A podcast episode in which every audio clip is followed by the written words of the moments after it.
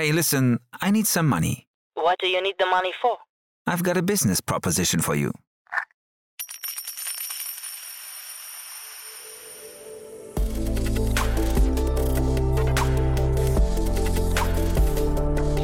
Startup Insider Daily. VC Talk. Die angesagtesten Investoren im Porträt. Herzlich willkommen zu Startup Insider VC Talk. Ja, schön, dass ihr wieder da seid und ihr wisst ja, wir stellen hier die wichtigsten VCs in Deutschland vor, diejenigen, die man kennen sollte, wenn man als Gründerin oder Gründer sich mit dem Gedanken trägt, eine Finanzierungsrunde abzuschließen oder generell einfach nur wissen möchte, wie Venture Capital funktioniert oder wie Investoren ticken. All das erfährt man hier und heute bei uns zu Gast ist Bastian Hasslinger, der Vice President von Picos Capital.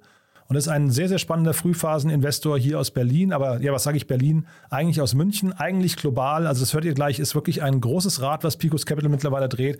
War mir persönlich so gar nicht bewusst. Aber ja, auf jeden Fall sehr, sehr spannend. Die ganzen Details kommen gleich nach den Verbraucherhinweisen. Aber noch kurz der Hinweis auf vorhin. Um 13 Uhr hatten wir auch einen spannenden Gast, nämlich Jonas Thiemann, den Co-Founder und Co-CEO von der App-Like Group.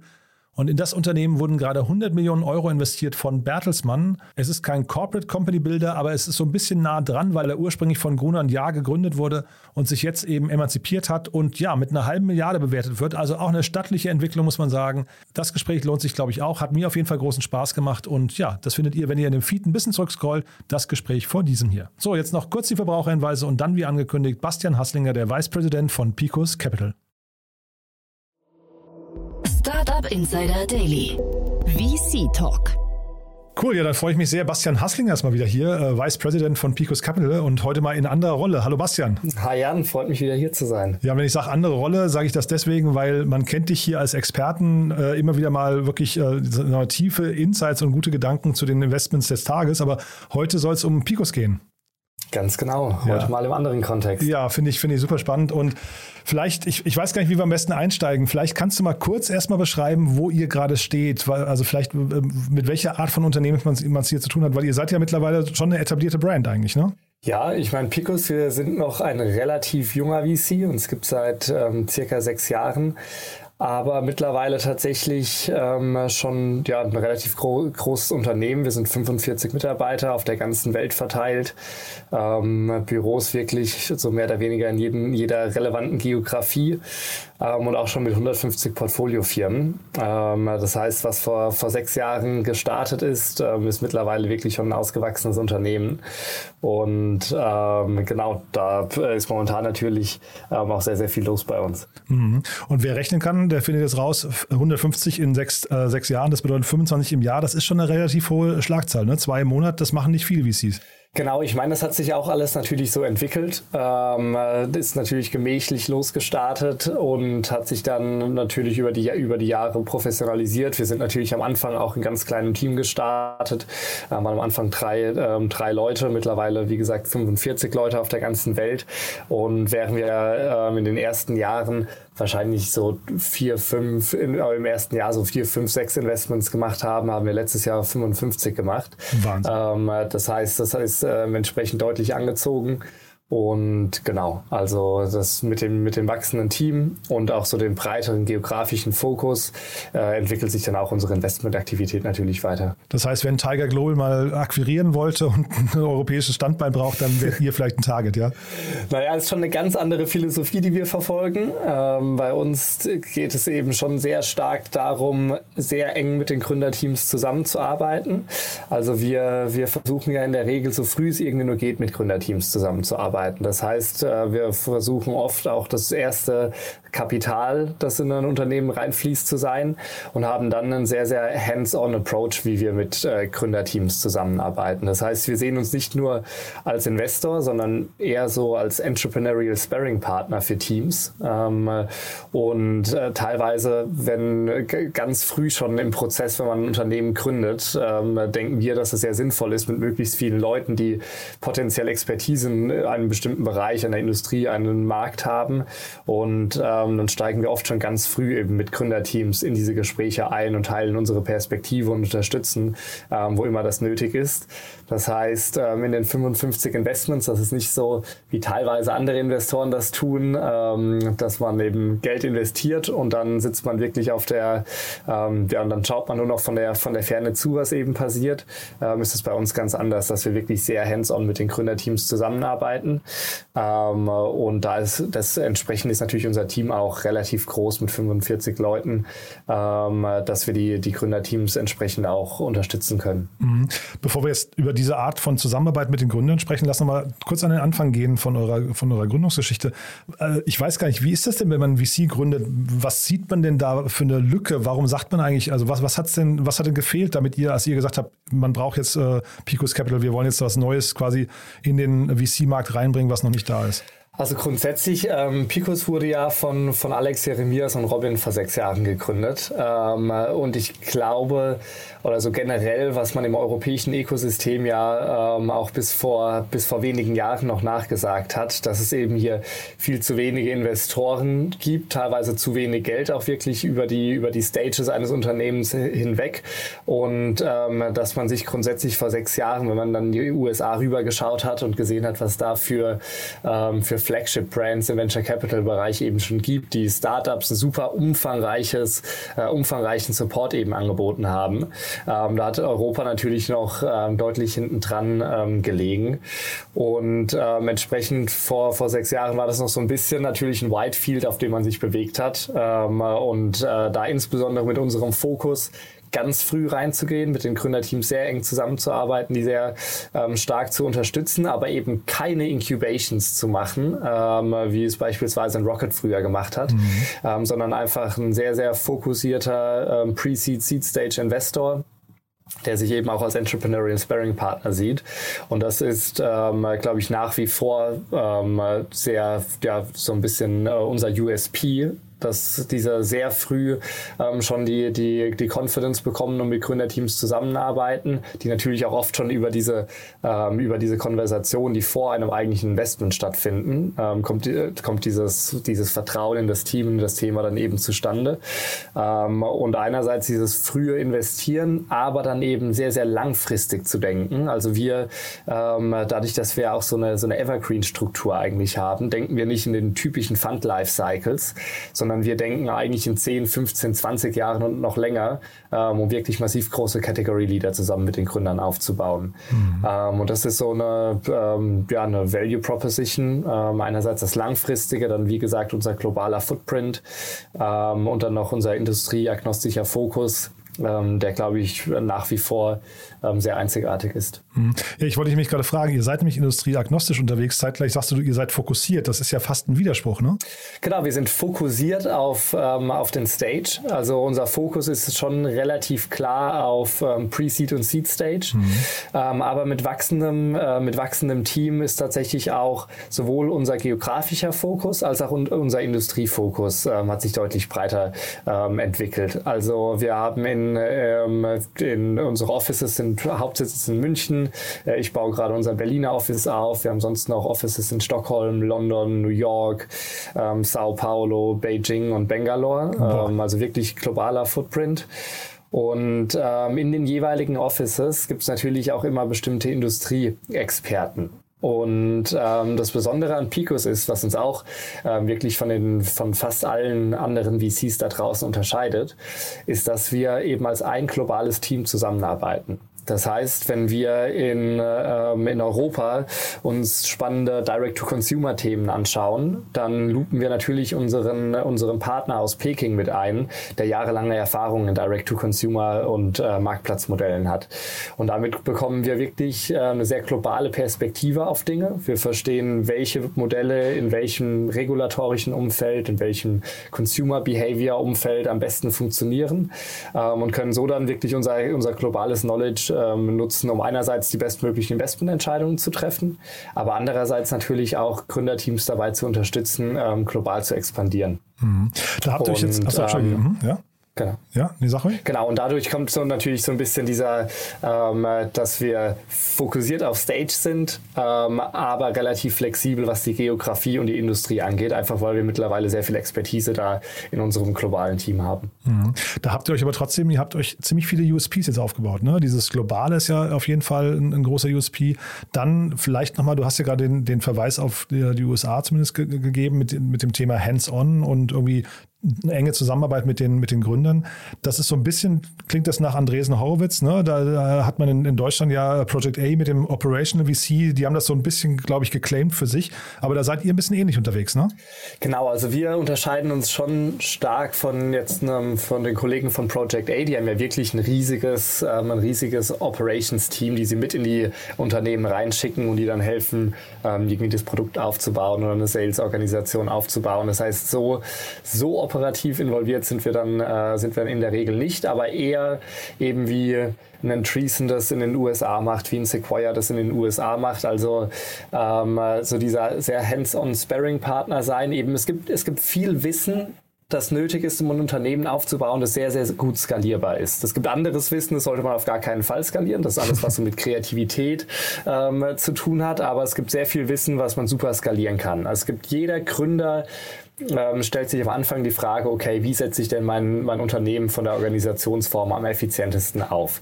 Welche HR-Systeme sollte ich denn nutzen? Wie sollte ich denn meinen Recruiting-Prozess am effizientesten gestalten? Und das sind alles Themen, äh, und da gibt es eine ganze, ganze äh, Reihe mehr von, ähm, von Themen, die sich eben jeder Gründer an einem gewissen Stadium in seinem Unternehmensaufbau eben stellt. Und wenn wir mittlerweile 150 Unternehmen schon in der Regel von, von Tag 0 oder Tag 1 unterstützt haben, haben wir natürlich so ein bisschen ähm, dieses ganze Wissen aggregiert, was wir dann auch weitergeben können an, ähm, an neue Gründerteams. Und ähm, während wir nicht dann mit 20 Leuten in ein Unternehmen reingehen und dort die und das Unternehmen wirklich mit aufbauen, ähm, stehen wir da einfach sehr tatkräftig zur Seite, um insbesondere am Anfang so eine starke Grundlage aufzubauen, ähm, auf der, auf der deren Basis ein Unternehmen dann auch schnell wachsen kann. Mhm. Ich finde das, ähm, oder ich stelle mir das zumindest extrem kompliziert vor, ähm, Bastian, wenn, wenn ich mir vorstelle, ihr seid global unterwegs, zeitgleich sucht ihr in den ganz frühen Phasen, also Pre-Seed und Seed, äh, nach Top-Unternehmen. Wie, wie hat man sich diesen Prozess vorzustellen? Ja, das ist, tatsächlich, das ist natürlich so ein bisschen unser, ähm, also unser Hauptgeschäft oder das, womit wir sehr viel Zeit verbringen, das ganze Thema Sourcing. Also wie schaffen wir es, ähm, spannende Gründerteams, spannende Unternehmen möglichst früh zu identifizieren. Und ähm, das baut bei uns letztendlich auf, auf drei wesentlichen Standbeinen auf. Das eine ist bei uns so ein sehr ähm, technologiegetriebener Sourcing-Prozess. Das heißt, wir nutzen verschiedenste Datenbanken, um äh, ähm, Unternehmen und äh, Gründerteams früh, frühestmöglich zu identifizieren. Und das geht von LinkedIn über Crunchbase, ähm, über wirklich VC-spezifische Tools wie Spectre zum Beispiel, ähm, die wir alle aggregiert nutzen und die uns eben kontinuierlich ähm, relevante Profile ähm, äh, ausspucken. Ähm, also einerseits diese, dieses Datengetriebene und Technologiegetriebene. Wir haben auch eigene, äh, selbstgebaute Produkte in Anführungszeichen, die über, über Twitter und andere Kanäle eben relevante ähm, Profile für uns ähm, praktisch vorscreenen und bei, die bei uns dann auf dem Tisch landen, die sich dann jemand anschaut und entscheidet, ähm, wäre das nicht spannend oder nicht. Das ist praktisch so ein großer Bucket, ähm, Data-driven, Tech-driven. Und dann ähm, der zweite, der zweite große Bucket ist wirklich sehr stark Netzwerk-related. Ähm, äh, also wir haben da einerseits äh, natürlich sehr gute Kontakte mit allen anderen Top-Venture Capital-Firmen der Welt, äh, mit denen wir super gerne auch kollaborativ zusammenarbeiten, ähm, wo es dann eben so, äh, wo man sich über bestimmte ähm, Investments äh, austauscht und dann äh, teilweise zusammenarbeitet. Und der, der letzte Punkt, und das ist für uns auch so der wichtigste, ist ähm, ähm, das Netzwerk, was eben, was eben jeder Einzelne bei Pico sich selbst aufbaut. Ähm, mhm. Und wir arbeiten da einerseits mit, wir haben das Ganze ein bisschen strukturiert. Äh, viele andere VCs ähm, arbeiten, haben natürlich auch ein wahnsinnig starkes Netzwerk. Ähm, die sind aber dann oft auch schon seit 10, 20, 30, 40 Jahren unterwegs und äh, da baut sich so ein Netzwerk und ein Ruf auf.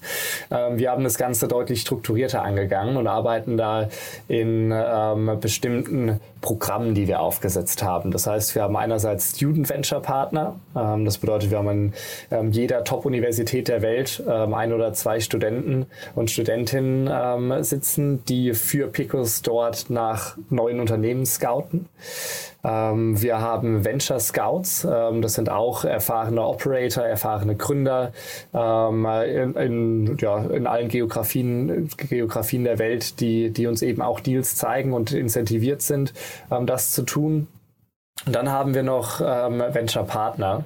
Und Venture Partner ist wirklich eine ganz ausgewählte, ähm, eine ganz ausgewählte Gruppe an, an in der Regel ähm, Seriengründern, ähm, die in den jeweiligen Geografien sehr, sehr aktiv für uns das Sourcing betreiben, teilweise sich auch vor Ort dann mit, äh, mit Gründerteams treffen, um, um ihnen noch mehr von Picos und unserer Philosophie zu erzählen.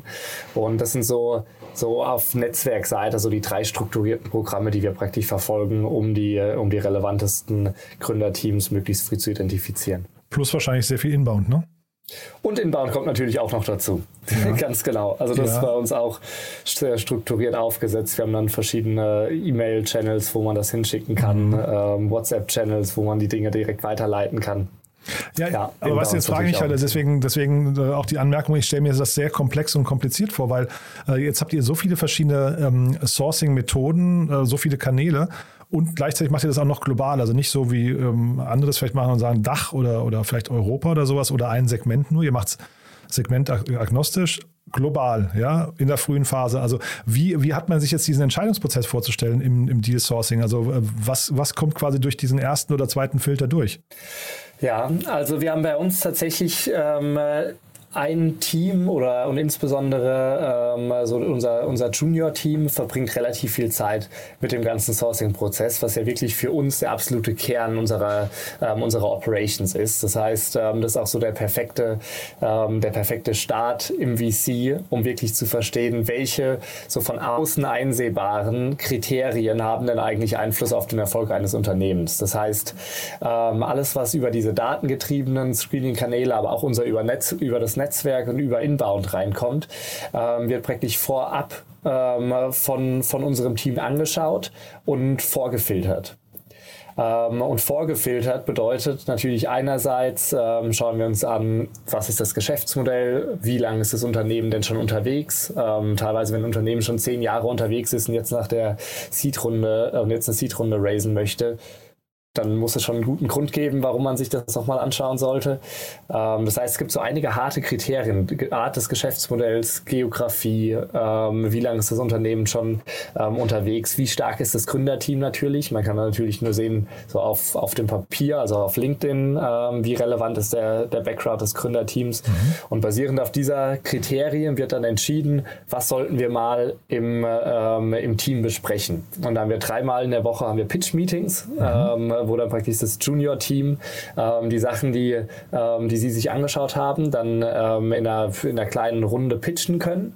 Und in diesen Pitch-Meetings wird dann praktisch entschieden, ob wir mit den Teams, ähm, ob wir mit den Gründerteams dann sprechen möchten oder nicht. Und ab dort beginnt dann eigentlich erst so dieser traditionelle ähm, Prozess. Ähm, und da wird aber praktisch, wenn zwei Vorfilter schon eingebaut. Einmal ähm, eben über das ähm, ähm, Team, was sich das vorab anschaut und dann nochmal im Pitch-Meeting und erst danach ähm, sprechen wir mit Gründerteams in der Regel. Und dieses Junior-Team, ist das eine sehr harte Tür schon oder kommt die harte Tür erst später? Das ist, also wir kriegen, glaube ich, pro Woche 3000 Unternehmen rein ungefähr. 3000? Ähm, ja. Pro Woche?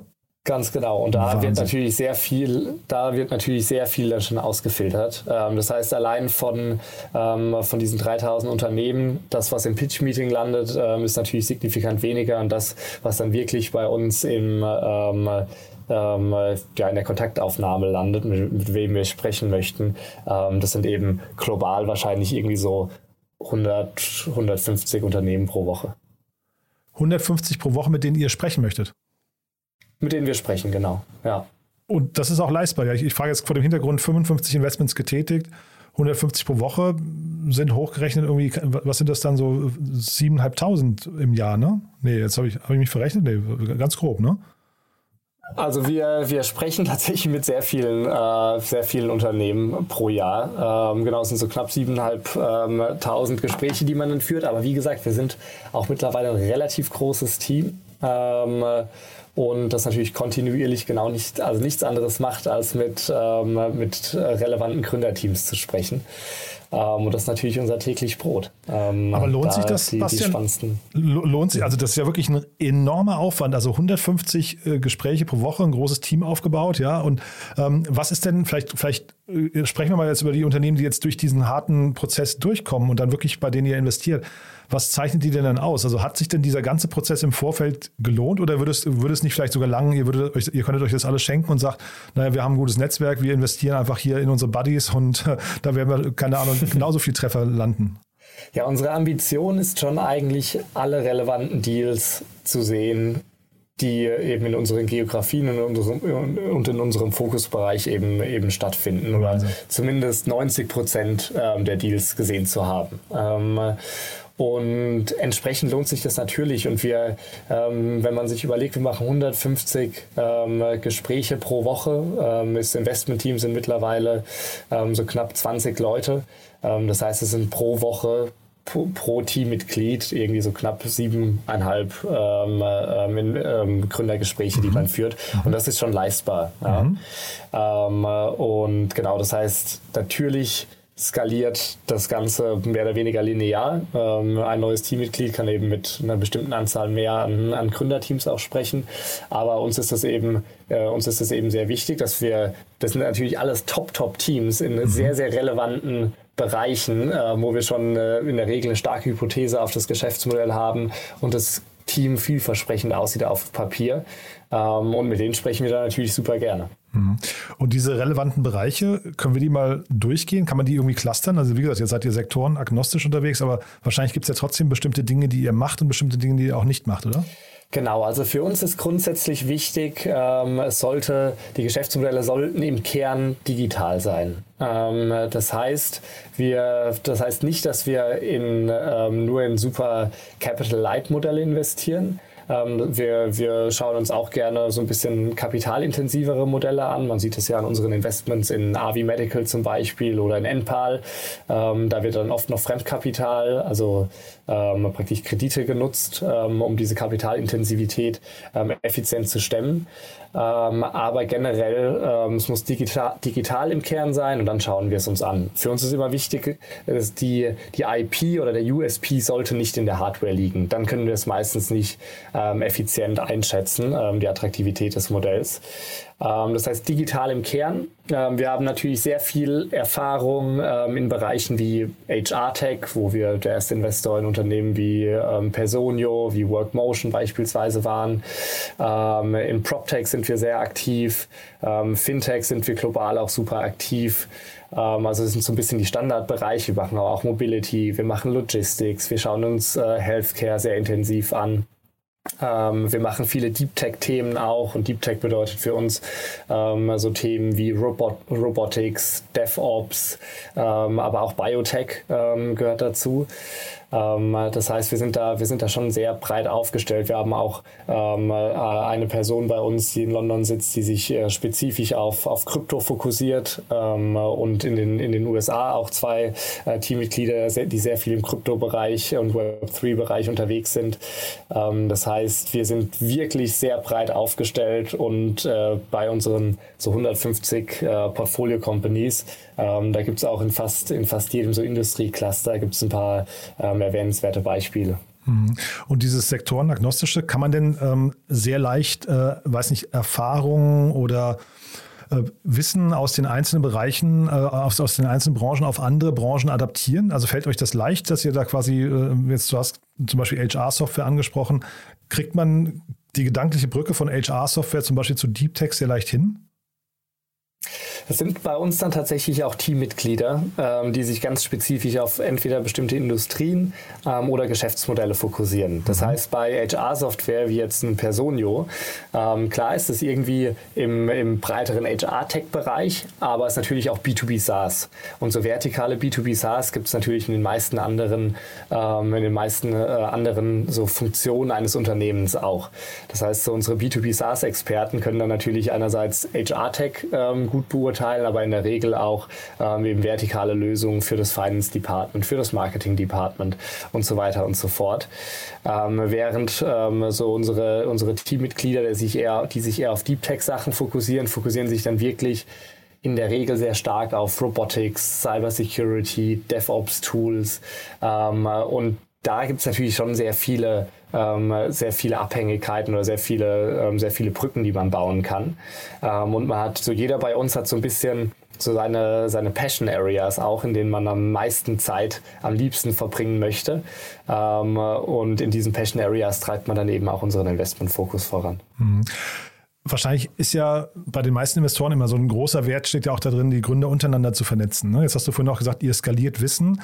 Zeitgleich, ähm, wie identifiziert ihr jetzt bei 150 Unternehmen, wer eigentlich mit wem mal sprechen sollte? Das ist ja auch hochgradig spannend, weil die Unternehmen ja so, so unterschiedlich sind. Absolut. Ähm, für uns ist das ganze Thema so unsere Plattform auch extrem, extrem wichtig. Und bei 150 Portfoliofirmen, du hast es jetzt schon angesprochen, gibt es für die meisten Bereiche wirklich, relevant, äh, wirklich relevante Experten in unserem Portfolio schon. Das heißt, da diesen Austausch zu schaffen, ist uns wahnsinnig wichtig. Und wir haben da verschiedene, ähm, ja, so verschiedene Ansätze, wie wir diesen Austausch ähm, forcieren, dass wir zum Teil die, die, die Gründer oder auch die, das Management Management-Team von unseren Portfoliofirmen bei, ähm, bei bestimmten Anlässen ähm, zu Diskussionen zusammenbringen. Ähm, wir haben für unser komplettes Portfolio auch ähm, bestimmte Kommunikationsgruppen, wo sie sich gegenseitig einfach anschreiben können, ähm, sich in, in kleinen Subgruppen dann auch ähm, organisieren können und äh, Dinge besprechen, Fragen stellen können. das heißt, diese Kommunikation innerhalb des Portfolios fest äh, praktisch zu ermöglichen, ist uns wahnsinnig, wahnsinnig wichtig. Und dann haben wir zusätzlich tatsächlich aber auch noch Expert, äh, Expert-Partner. Mhm. Ähm, das heißt, für manche, für, für bestimmte Funktionen oder Industrien haben wir gesagt, die sind uns so wichtig, ähm, dass wir da Top of, Top of the Class Experten bei uns mit an Bord haben, ähm, dass wir dann nochmal ein eigenes so Expert-Partner-Programm ähm, gelauncht haben. Und das sind dann so Leute wie Head of Engineering von, von Facebook, der frühere VP Engineering von Twitter, der, der VP Sales von, von Personio, der frühere VP Growth von, von Revolut. Also wirklich ähm, relevante Profile, die bei uns noch als Expertenpartner mit dabei sind. Und auf die können unsere Portfoliounternehmen dann noch nochmal ähm, spezifisch zugreifen. Jetzt hast du vorhin ja schon gesagt, ihr geht an bestimmte Märkte mit Hypothesen schon ran. Ne? Ihr habt da irgendwelche, ähm, äh, irgendwelche Thesen gebildet und sagt, ihr sucht jetzt oder ihr guckt jetzt, ob die Unternehmen, die ihr im Dealflow habt, ob die dazu matchen. Mit welchem Horizont guckt ihr denn da drauf? Also, weil es ist ja total schwer. Nehmen wir jetzt mal so ein, so ein Beispiel, für, was jetzt gerade hochgekommen ist, ist DeFi. Äh, wie kann man sich in so einem Bereich jetzt eine Hypothese erarbeiten, die dann die nächsten fünf bis zehn Jahre Bestand hat? Ja. Ähm, damit verbringen wir tatsächlich super viel Zeit und wir, wir machen die Hypothesen teilweise auch echt recht spitze. Also, dass wir nicht nur sagen, wir, wir glauben jetzt an äh, Verticalized B2B SaaS Solution, äh, Solutions, sondern wir versuchen dann wirklich frühzeitig ähm, sehr genau zu verstehen, in welchen Verticals es wirklich den meisten Mehrwert bringen könnte oder noch ähm, eben an einen, ähm, ja, noch so White Spots gibt, wo es, wo es noch Lösungen brauchen könnte. Und wie gehen wir daran? Wir tatsächlich, wir, wir nennen das bei uns intern so Topic of the Month, ähm, wo, wo jeder sich im Team ähm, hin und wieder mal so ein, ein Thema für einen Monat lang relativ intensiv vornimmt. Und mhm. das kann ähm, teilweise kann das eine relativ breite Industrie sein, wenn wir davor noch nicht aktiv ähm, in der Industrie aktiv äh, nicht noch äh, nicht aktiv in der in der Industrie investiert haben, dass wir sagen, wir versuchen erstmal jetzt einen Marktüberblick ähm, über diese Industrie zu bekommen ähm, und das wird dann eben am Ende des Monats im Team besprochen. Ähm, und dann wird entschieden, okay, sollten wir da tiefer reingehen? Was finden wir denn besonders spannend?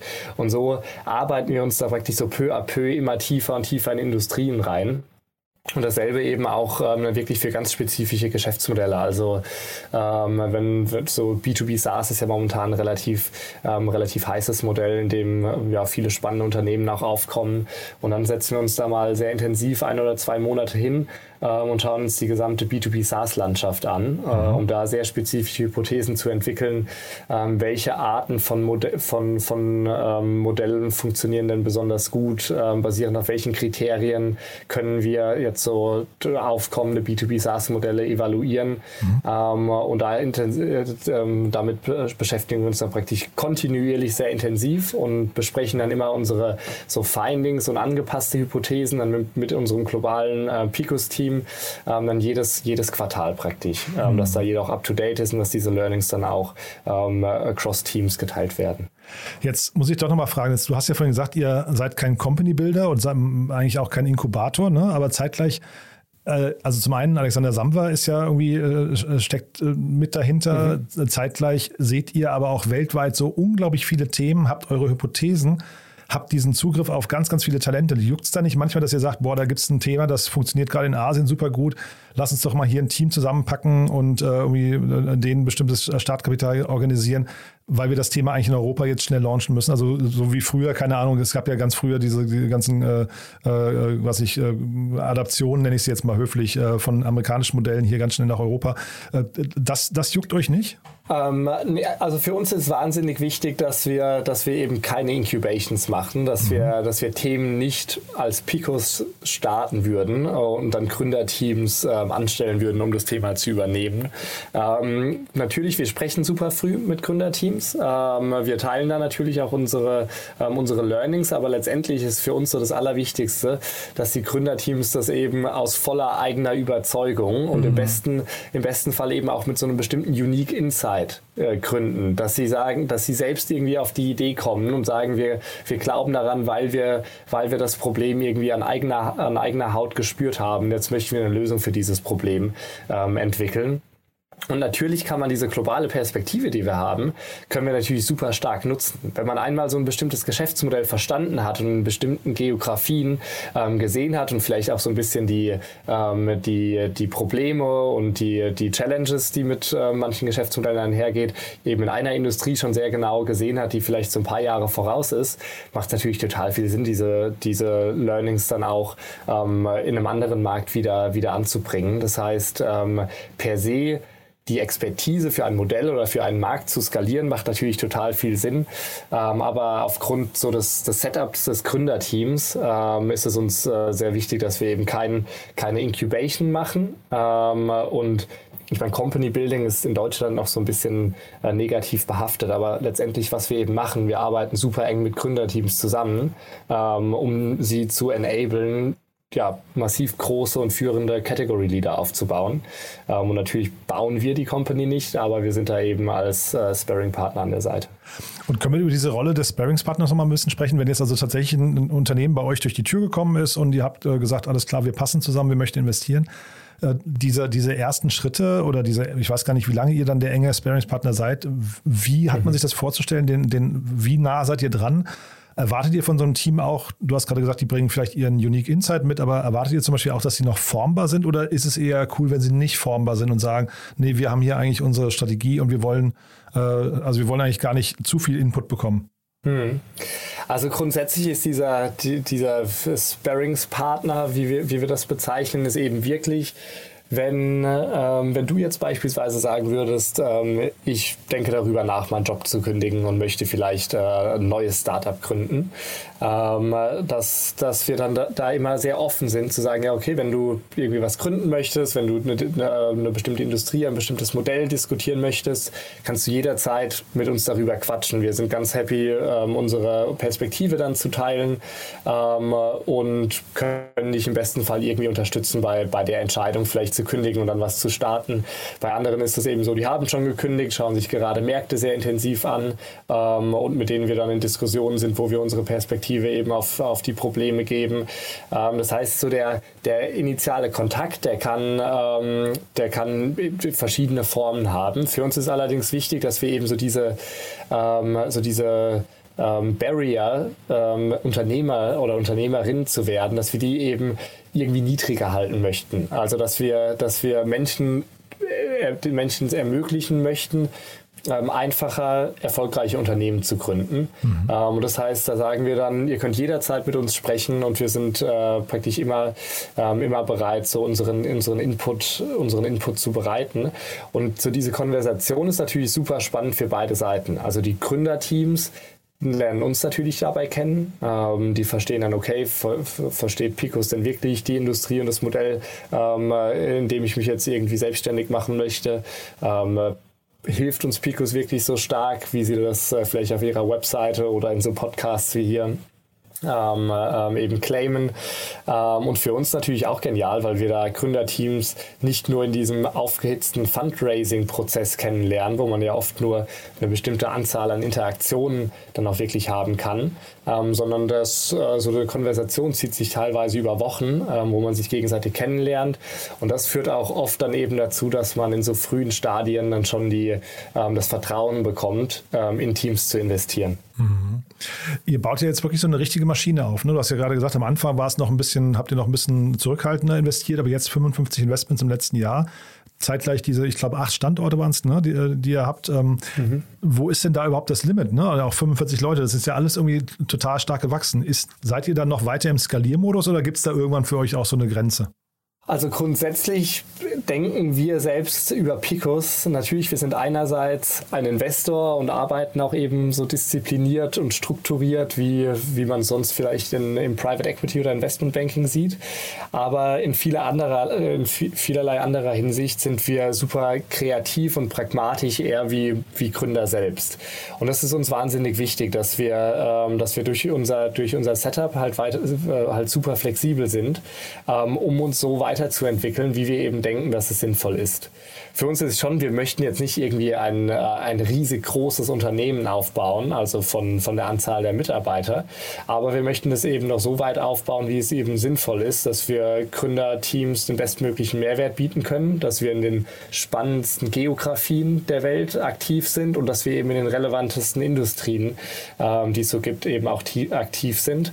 Ähm, und das ist ein kontinuierlicher Prozess. Also wir planen jetzt nicht unsere, ähm, unsere Mitarbeiterzahl im nächsten Jahr ähm, zu verdoppeln. Aber wir werden jetzt auch natürlich entsprechend der Marktbedingungen äh, jetzt so nach und nach ähm, kontinuierlich weiter wachsen und so unseren Footprint in den jeweiligen Geografien und Industrien ähm, weiter aufbauen. Mhm. Und diese spannendsten Invest äh, Investmentfelder, was sind denn so die nächsten Sachen, die da jetzt spannend werden aus deiner Sicht oder aus eurer Sicht? Also ich weiß ja nicht, wie, inwieweit man sich als VC in die Karten gucken lassen möchte, aber gibt es da Themen, wo du sagst, da gucken wir jetzt gerade besonders hin, jetzt also weniger, oder kann es auch geografisch sein, ne? aber vielleicht äh, thematisch vor allem?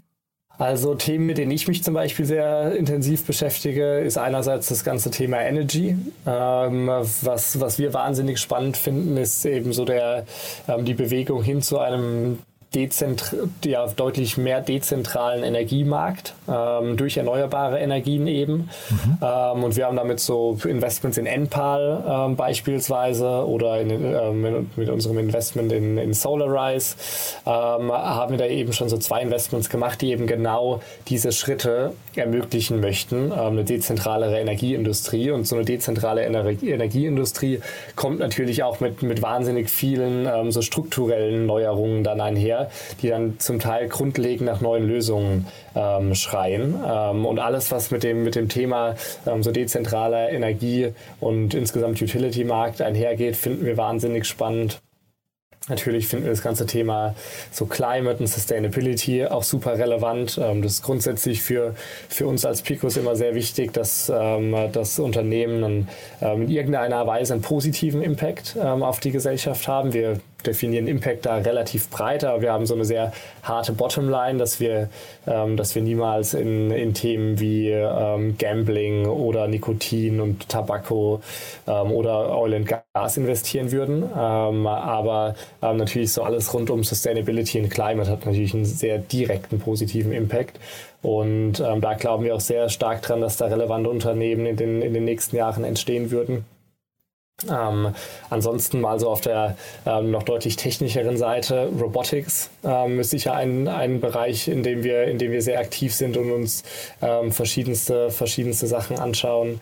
Wir glauben auch sehr stark daran an die Verschmelzung von Biologie und Computer Science. Das heißt, so alles, was um so rund um ähm, ähm, Computational Biology ähm, geht, finden wir, finden wir sehr relevant. Und das sind nur so ein paar Beispiele, ähm, die, wir, die wir grob relevant finden. Aber wir haben jetzt auch nur ähm, ja, wahrscheinlich irgendwie 20 Prozent von unserem Investment Scope angesprochen. Und mhm. da gibt es noch, gibt's noch einiges mehr, was wir spannend finden.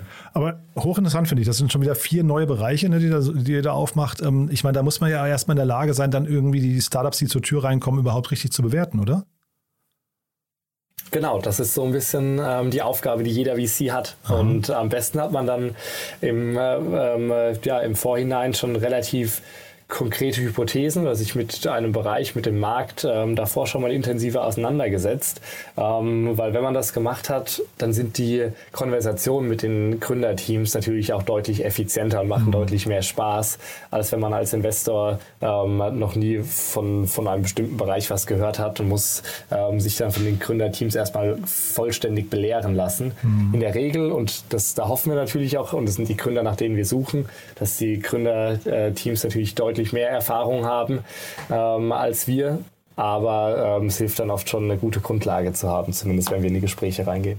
Ja, und ich, ich also ich bin total bei dir. Ich glaube, das macht unglaublich viel Spaß, so als sektoragnostischer VC unterwegs zu sein. Zeitgleich frage ich mich die ganze Zeit, ob das nicht hinterher dann auch fast so ein, so ein äh, ja, ich will, ein Nachteil ist jetzt ein zu großes Wort, aber ob es nicht ein, so ein ganz kleines Handicap ist, weil man natürlich in keinem Bereich dann so ganz tief drin sein kann. Ne? Also wenn jetzt jemand nur Health Tech macht oder hier FinLeap zum Beispiel nur Finanzthemen, dann äh, ist man natürlich in dem Bereich komplett zu Hause und kann da wirklich alles sehen, wohingegen hingegen, wenn ich mir jetzt vorstelle, ich müsste mich ab heute nur in, also mit einem Viertel meiner Zeit in Robotics reinarbeiten, das ist ja faktisch unmöglich, oder?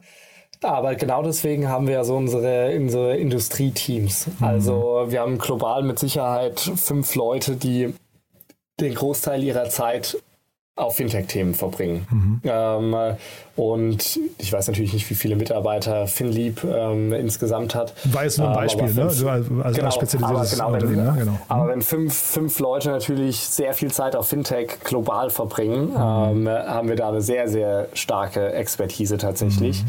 Ähm, und genau wie unser, wie unser Healthcare-Team, wo wir zu dritt oder viert sind, wo wir sehr viel Zeit in verschiedenen Healthcare-Modellen ähm, verbringen, aber auch global. Das ist ja immer das Wichtigste, Wichtige, diese globale Perspektive zu haben.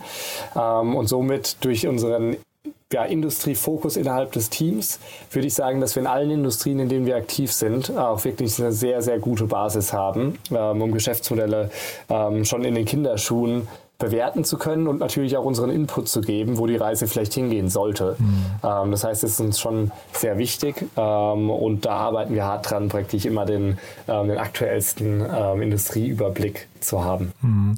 Und dass ihr ja äh, zumindest nicht, nicht alles ganz falsch macht, äh, zeigen ja eure Portfoliounternehmen. Du hast ja jetzt ein paar schon genannt. Personio hast du genannt, Enpal hast du genannt. Termondo war, glaube ich, auch ein, sogar ein Exit, glaube ich, bei euch. Ne? Dann Solarise hast du mhm. Vielleicht magst du noch mal ein paar andere hervorheben. Äh, Billy ist, glaube ich, ein Portfoliounternehmen von euch, ne? so ein, ein sehr großes.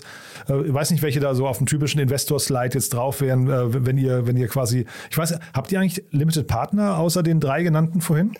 Ähm, also das ist ja so ein bisschen was, was Picos, besonder, was Picos besonders macht, unser, unser Evergreen und privat finanziertes Setup. Ähm, das heißt, bei uns ist insbesondere der, der Alexander eben dahinter. Mhm.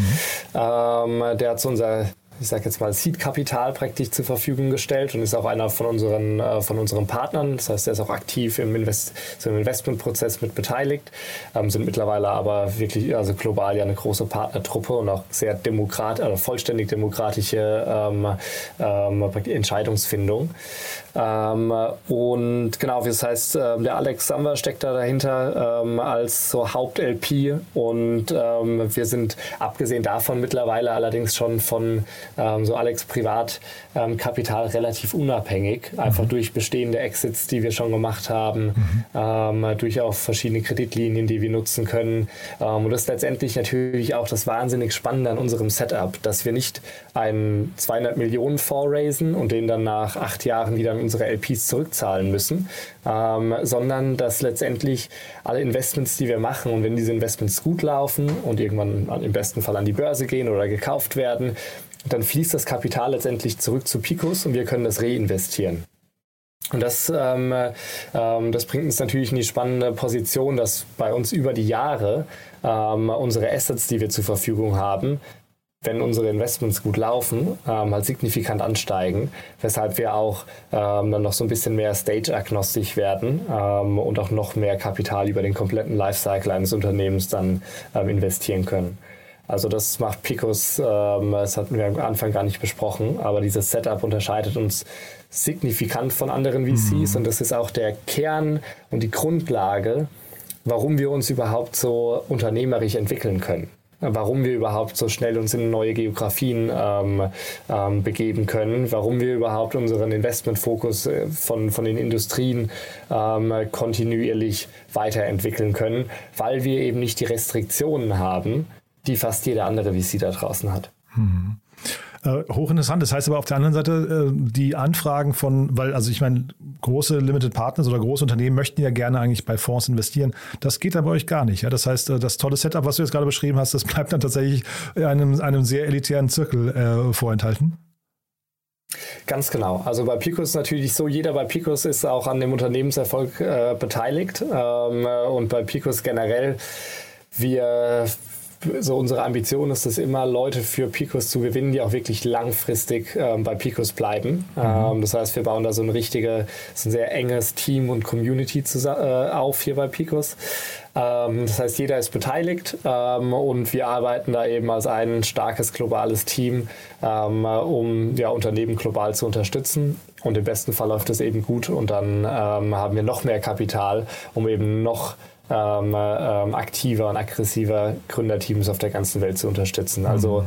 die Ambition ist es da wirklich ähm, ja, mehr und mehr, also noch globaler, noch, Indust äh, noch, noch mehr industrieagnostisch und noch mehr stage-agnostisch auch in der Zukunft äh, mit Gründerteams zusammenarbeiten und eben äh, mit der Ambition, massiv große und nachhaltig erfolgreiche ähm, so Category Leader in den Industrien aufzubauen. Mhm. Jetzt kamen wir auf dieses Thema gerade, weil ich ja eigentlich fragen wollte, in so einer typischen Investorenpräsentation, ja genau, Portfoliounternehmen, dass du da vielleicht noch mal ein paar nennst, ja? Ja, also ich glaube, ähm, so die, die bekanntesten in Deutschland sind mit Sicherheit so Sachen wie Personio, ähm, wie Enpal, Billy, ähm, wäre auch ganz früh mit dabei, Avi Medical, die jetzt auch hier in Berlin aktiv sind und ihre ersten Praxen eröffnet haben. Mhm. Also können wir, kann ich jedem sehr ans Herz legen, äh, mal eine neue Allgemeinarzt-Experience zu haben. Ähm, dann aber auch so Themen wie Alasco, die in der Baubranche aktiv sind, auch kürzlich von, von Insight eine größere Runde geraced. Hier in Berlin Workmotion, ähm, die nehmen sich dem ganzen Thema so Global Employment an. Ähm, das heißt, eine ganze, ganze Anzahl natürlich in, ähm, in Deutschland. Aber wir sind auch bei so Themen wie, wie Clara in, ähm, in Mexiko dabei. Das ist so eine, so eine Corporate Credit Card und Spend Management ähm, Lösung. Es war das schnellste Unicorn aller Zeiten in, in Lateinamerika. Wir sind bei Rhino ähm, investiert, ähm, was so im, im ganzen Bereich ähm, ähm so Deposit Insurance unterwegs ist. Ähm, sind auch mittlerweile schon echt ein ziemlich großes Unternehmen. Kinsurance ähm, sind wir mit dabei. Da geht es um Home Insurance in den USA. Ähm, aber dann auch in Südostasien, Themen wie Aspire, das ist eine B2B-Neobank. Ähm, äh, Multiplier geht auch ums Thema Global Employment. Also Du, du, du, siehst schon, wir haben jetzt so ein paar Companies durchgesprochen ähm, und alle in verschiedenen Bereichen mehr oder mhm. weniger ähm, und relativ global verteilt. Und jetzt, wenn ihr das so datengetrieben und mit so einem guten Überblick macht, wo steht denn eigentlich, also jetzt lassen wir den ganzen Lokalpatriotismus mal kurz außen vor, wo steht denn der deutsche Markt gerade, der deutsche Gründungsmarkt? Also ich glaube, es ist der absolute Wahnsinn, was wir in den letzten, ähm, in den letzten Monaten gesehen haben, ähm, wie sich auch der, der deutsche oder insgesamt der europäische Gründer- und Startup-Markt entwickelt hat. Also das, das äh, Interesse auch von, von globalen Investoren ist wahnsinnig angestiegen, was natürlich automatisch so ein bisschen die, das Selbstvertrauen der, der potenziellen Gründerinnen in Deutschland dann auch anschiebt. Ähm, und grundsätzlich, was so die, die Aktivität und die, die Qualität der Gründungen die lässt sich in Deutschland natürlich wahnsinnig sehen. Ähm, es gibt mit Sicherheit noch viele Diskussionspunkte oder ähm, Bereichen, an denen äh, Deutschland so ein bisschen arbeiten kann. Und viele dieser Themen sind ja auch oft ähm, so zu Diskussionen, wenn es um das ganze Thema wie schwierig oder einfach ist es denn, ein Unternehmen zu gründen? Mhm. Ähm, wie wird man denn, ähm, wie wird das denn besteuert mit Unternehmensanteilen und so weiter? Da hinkt Deutschland mit Sicherheit noch so strukturell ein bisschen hinterher. Aber grundsätzlich ist es natürlich auch eine kontinuierliche Entwicklung und mit steigender Relevanz des Startup-Ökosystems äh, wird sich da mit Sicherheit in der Zukunft auch noch viel tun. Also wir sind da sehr optimi optimistisch und während wir einen globalen Fußabdruck haben, ist natürlich immer noch so eines unserer Hauptfokusländer nach wie vor ähm, Deutschland und wir sind da auch ähm, nach wie vor sehr, sehr zuversichtlich, dass hier in der, in der Zukunft ähm, sehr relevante Unternehmen aufgebaut werden. Na, also ein Schlusswort, das fast nicht besser sein könnte, glaube ich, äh, Bastian.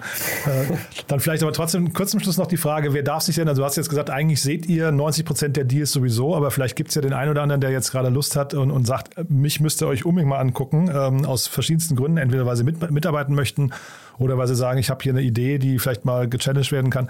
Äh, wie erreicht man euch? Also grundsätzlich, unsere E-Mails sind auf der Webseite. Man kann jedem von uns jederzeit auf, auf LinkedIn natürlich auch schreiben. Ähm, wir freuen uns da immer. Ähm, und wie schon gesagt, bei uns kann sich jeder melden. Äh, Im besten Fall so früh es irgendwie nur geht, auch wenn es doch gar nicht um ein konkretes Investment geht, sondern man einfach mal nur einen Markt oder eine Industrie gemeinsam diskutieren möchte. Ähm, oder kann man uns immer jederzeit, jederzeit schreiben ähm, und dann melden wir uns auf jeden Fall zurück. Super. Du, dann ja, vielleicht die Frage noch, ob wir was Wichtiges vergessen haben. Aus meiner Sicht sind wir durch. Ich finde das super spannend, aber fehlt was Wichtiges? Was würdest du sagen? Ich glaube, wir haben sehr viele verschiedene Themen besprochen ähm, und glaube, hatten alles, äh, alles Relevante abgehakt. Super, Bastian. Du, dann ganz lieben Dank, dass du da warst. Weiterhin viel Erfolg und wir hören uns sowieso demnächst hier wieder im Rahmen von Investments und Exits. Tausend Dank, hat mich super gefreut. Startup Insider Daily, der tägliche Nachrichtenpodcast der deutschen Startup-Szene. So, das war Bastian Hasslinger, Vice President von Picos Capital. Damit sind wir durch für heute. Ich hoffe, es hat euch Spaß gemacht. Wenn dem so sein sollte, wie immer die Bitte, empfehlt uns doch gerne weiter an alle Menschen, die uns noch nicht kennen, die ihr kennt, aber die uns noch nicht kennen. Dafür schon mal ganz, ganz lieben Dank. Und ja, ansonsten euch noch einen wunderschönen Tag und hoffentlich bis morgen. Ciao, ciao.